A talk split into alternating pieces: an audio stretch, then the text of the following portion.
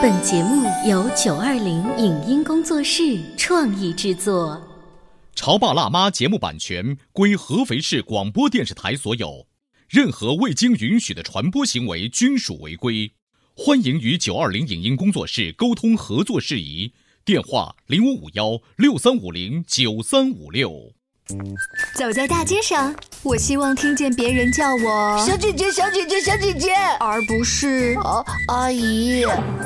但我最爱的称呼是妈妈。走在大街上，我希望听见别人叫我欧巴，而不是大叔、大叔。但我最喜欢的称呼是爸爸。我是辣妈，不是老干妈。我是潮爸，不是太阳能浴霸。八零后时尚育儿广播脱口秀，潮爸辣妈。本节目嘉宾观点不代表本台立场，特此声明。一段感情走到最后，有功德圆满的，也有挥手再见的。然而兜兜转转又回到原点，那么破镜重圆之后，就一定能皆大欢喜吗？为什么分手后再次复合能继续走下去的概率只有百分之三？原生家庭对于我们能否找到心仪的归宿有多大影响？爱情产生的基础需要哪两个条件？欢迎收听八零后时尚育儿广播脱口秀《潮爸辣妈》，本期话题：破镜重圆的概率有多高？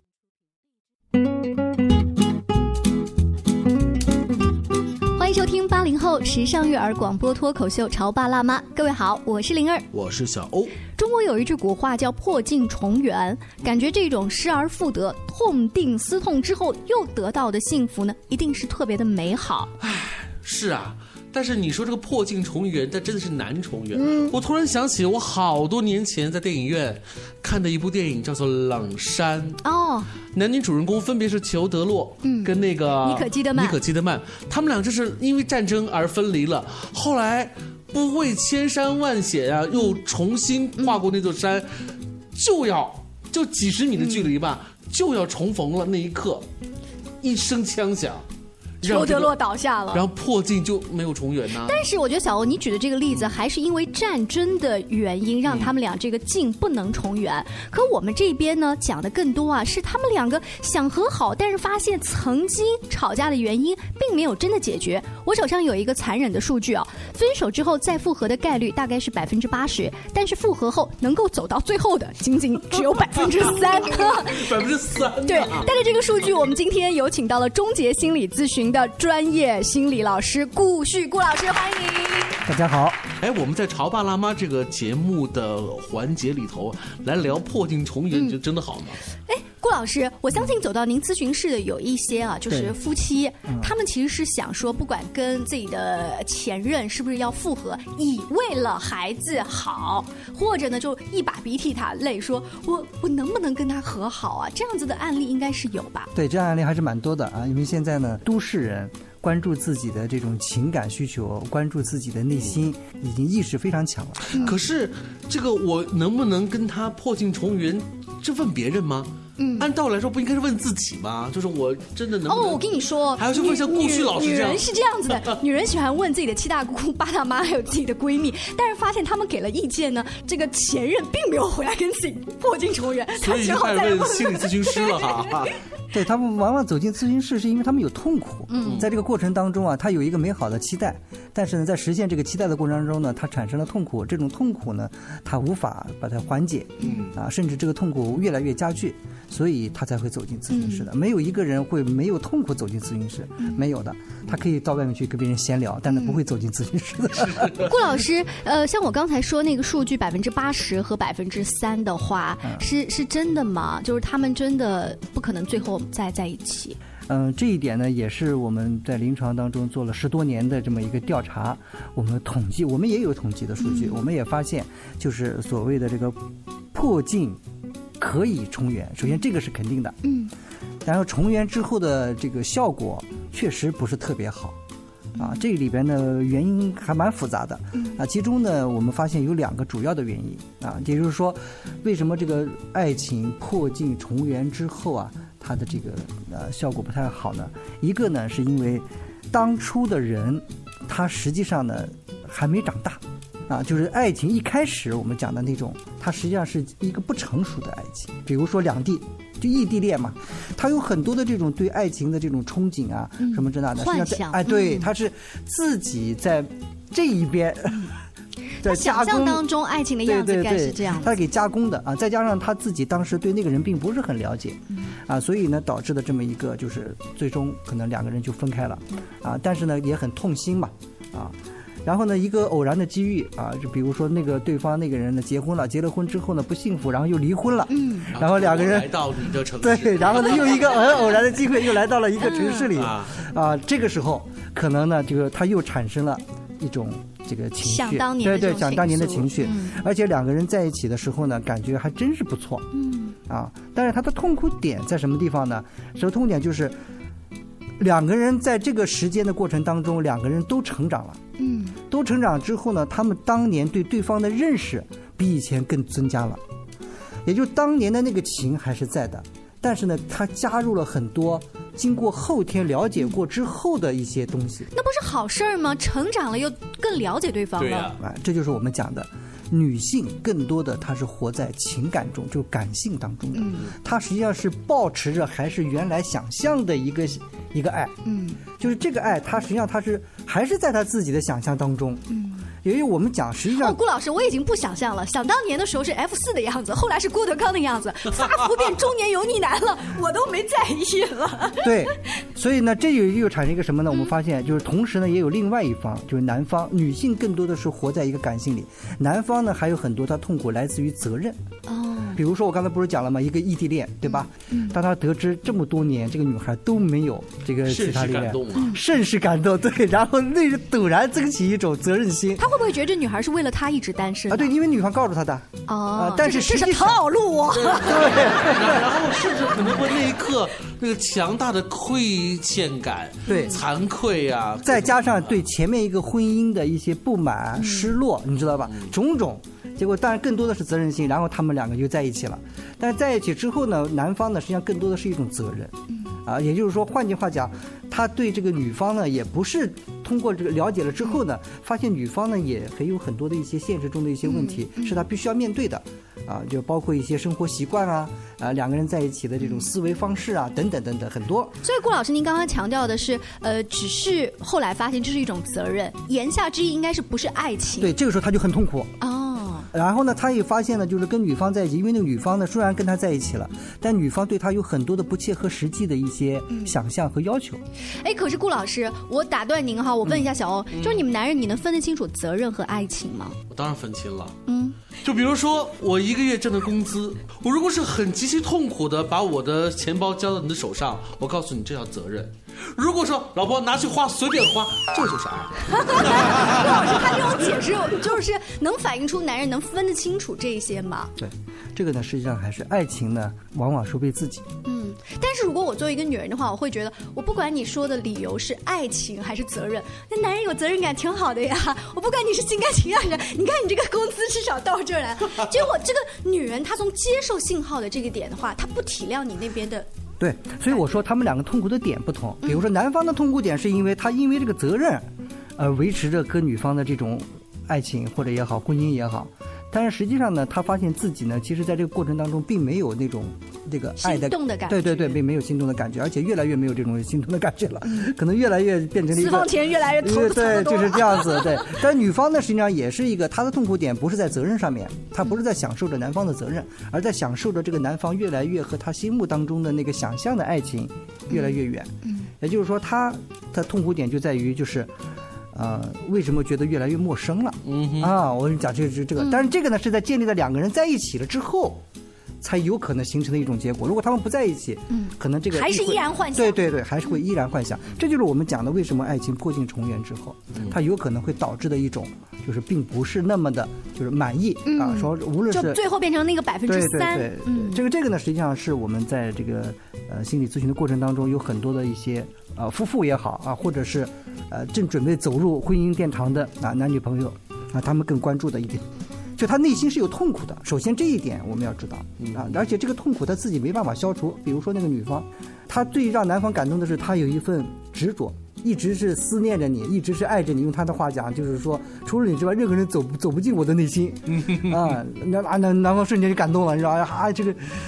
这个是一辈子可能只有这一个啊，只有这一个知己啊，这这样子。然后他就为此付出了责任，嗯，啊，不仅仅是责任，还付出了代价，啊，就是这样。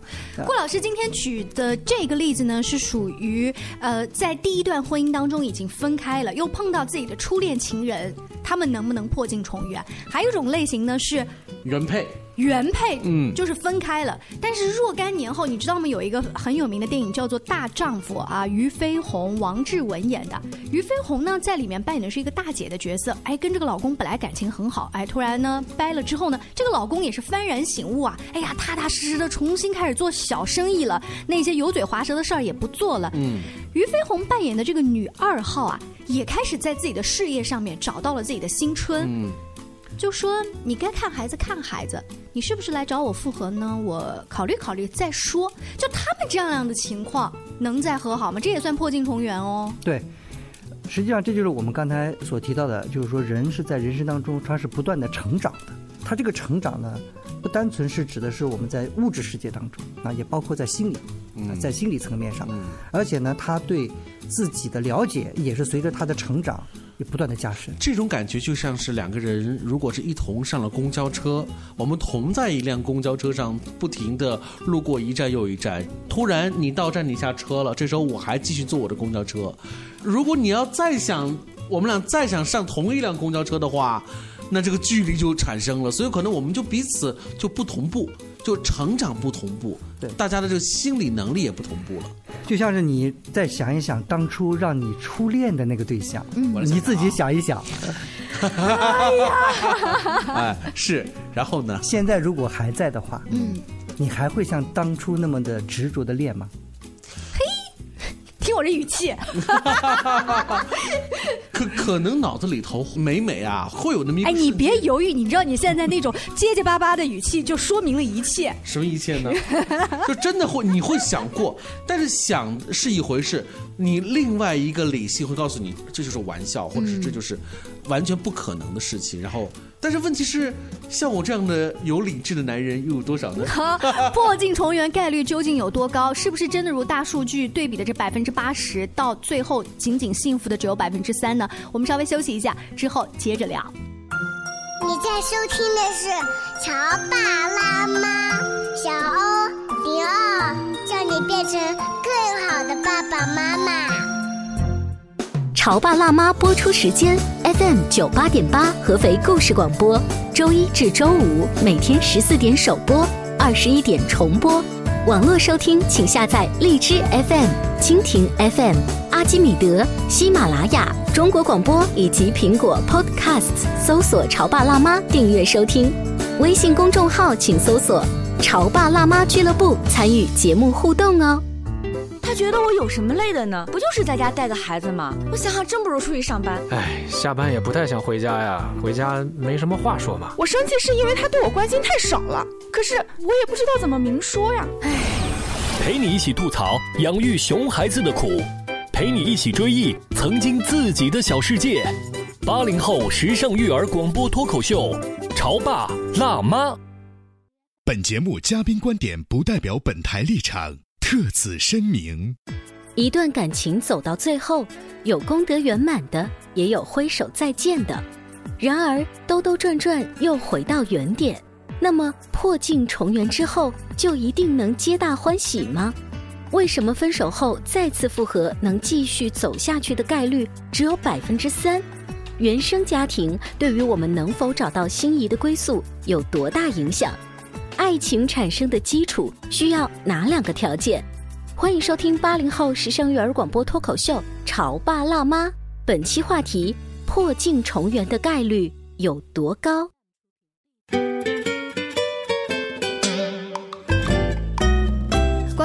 欢迎您继续锁定潮爸辣妈，我们的节目除了在合肥故事广播下午两点和晚上九点钟啊，可以通过调频 FM 九十八点八听到。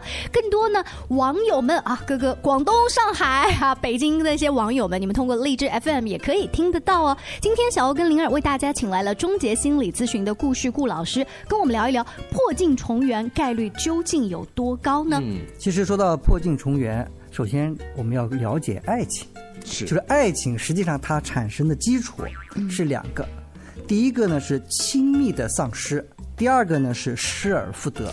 本来我觉得这是一件特浪漫的事儿，怎么对什么什么丧尸？我们来 一个一个来看哈。第一叫亲密的丧尸，对这个该怎么说？这个呢，实际上有很多人呢，他进入一种误区了啊。包括我说一句话，大家可能一听就明白，叫做“曾经沧海难为水，嗯，除却巫山不是云”。是啊，很多人都会觉得，就对爱情是永恒的。是哇，我曾经怎么怎么样的，现在呢，我不可能再有任何改变啊什么的。其实错了，他认为的那个。啊，曾经沧海，他以为是他的初恋的对象，嗯他认为的那个不是巫山，不是。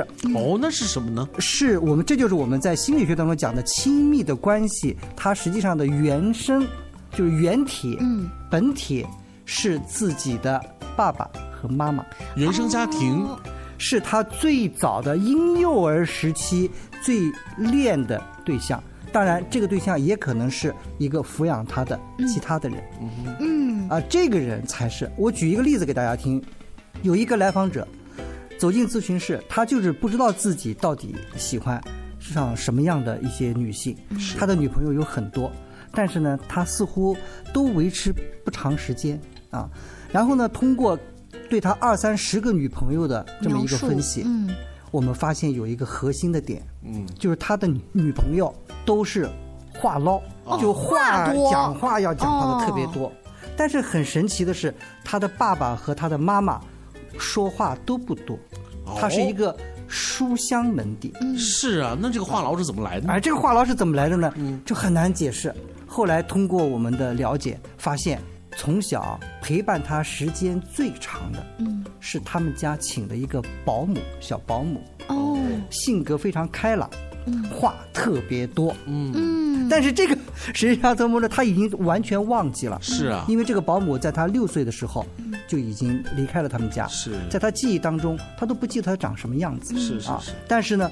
那个保姆跟他在一起的那个状态，嗯，已经深深的植入了他的内心。就是这一种状态，就是让他很愉悦的、很快乐的。对所以未来他就要找到这样的一个女性，让就是他很他在快乐。潜意识里头，就对于这种状态的女生会更加的青睐，而且是无意识的，呃，无意识的喜欢、嗯吸引他，嗯而且呢，感觉到特别的熟悉、亲密，这就是我们讲的亲密的关系。嗯，但是这个亲密关系，您不是说吗？要什么断裂了、分离了嘛？丧失，对，丧失了对我们讲的就是一种丧失。这个什么叫做亲密关系丧失呢？也就是我们经常会对很多青少年啊、也进行了一个调查，嗯发现往往早恋的女生，父女关系都不太好。也就是说，父女关系对于一个女生来讲，实际上它也代表着自己跟社会当中的一种异性的关系。哦，所以我可以理解，就是这一个。走进您咨询室的这个男孩子，因为他的那个保姆阿姨在六岁时候就走了。如果这个阿姨一直在他们家，比如待到了十八岁的话，他可能就是一直跟这样子的家庭生活，他就不会有这么多的女朋友。对但是并不是说他变态到要跟这个保姆谈恋爱，并不是这个意思。对，如果说一个小女孩跟自己的爸爸关系特别好的话，她可能就是正常到高中甚至大学在谈恋爱。对，这就是我们讲的，就是说很多的家长呢不太关注小孩子的心理，嗯总觉得小屁孩儿你什么都不记得了，对啊对吧？不也就算了。那个保姆因为从他们家走了之后，一直没有再做任何的联系啊，所以他实际上不断的去找女朋友，潜意识当中就是不断的去找那个曾经拥有的亲密的关系，嗯，但是他已经忘记了。啊。实际上呢，我们发现一点啊，就是说如果他的父母依然让他和那个保姆小保姆嗯。保持着连接。那么他在寻找亲密关系的模式当中，就不会总是去找，嗯。找对他来讲是一个动力，嗯。就他的这个爱情，找一定要找。嗯，啊，在找的过程当中，他可以有很多美好的期待，会不会就像是很多年前张国荣所主演的那部电影《阿飞正传》一样呢？其中有一句话叫做“世上就有一种鸟，它没有腿，嗯它只有不停的飞。为什么不停的飞呢？其实《阿飞正传》里头的那个根源是他的妈妈嘛。他就要不停的去找那个啊感觉。嗯所以，透过刚才顾旭老师所谈的这个“找”这个字，你说是这个呃男生他的一个快乐，倒不如说其实也是他一个痛苦。对，嗯，所以我们讲呢，亲密关系如果他没有这种丧失的话呢，他不太能够。呃很快的，或者是那么迫切的去有这种爱情的这种基础。嗯，那您刚才说到爱情产生的基础，一是亲密关系的丧失，还有一个是失而复得。这个失而复得，这个得，可就是得的就是那个曾经的那个亲密的关系。嗯，他是他的那种投射。那还是拿刚才这个小保姆的家庭来举例子的话，他是六岁不联系了嘛？那怎么叫再得呢？就是他每一次遇到那种话唠的女孩子，她就会有一种亲切感。哦，然后他就想得到她，莫名的亲切感。对对，莫名其妙感觉就得到，但得到她之后一了解呢，发现呢很多地方又好像不是。嗯嗯。比如说他的亲密关系当中，他还有妈妈的一部分，比如说他的妈妈气质非常好。嗯。万一这个小小小女孩虽然是个话痨，但气质不佳。对，哎气质不佳，啊对吧？然后呢，文化素质呢，如果不是很高，因为她妈妈是一个教授，嗯啊，她的文化素质又不是很高，啊，这样子的话呢，他可能就会觉得又有点不是，嗯嗯，就他是混乱的，你懂吧？嗯，他没搞清楚自己到底想找个什么样的女生，所以他说我们说的那个失而复得，那个得不是得的是这个人，而是他在心理层面上。那个最亲密的那个关系，嗯最亲密的那个打动他的、拨动他的。呃，举一个最简单的例子，比如说，如果你生活在一个音乐世家，那么你到学校里边去，到一个陌生的环境去，遇到一个喜欢音乐的人，你会很容易莫名的好感，莫名的好感，是自动的就靠近他，然后跟他进行互动和交流。其实这就是一种下意识的。所以，爱情产生的基础一是亲密关系的丧失和失而复得，得到这个亲密关系的感觉。这两点经过顾老师分析了，又跟我们今天这个破镜重圆的话题有什么内在的联系吗？对，这就是我们讲的。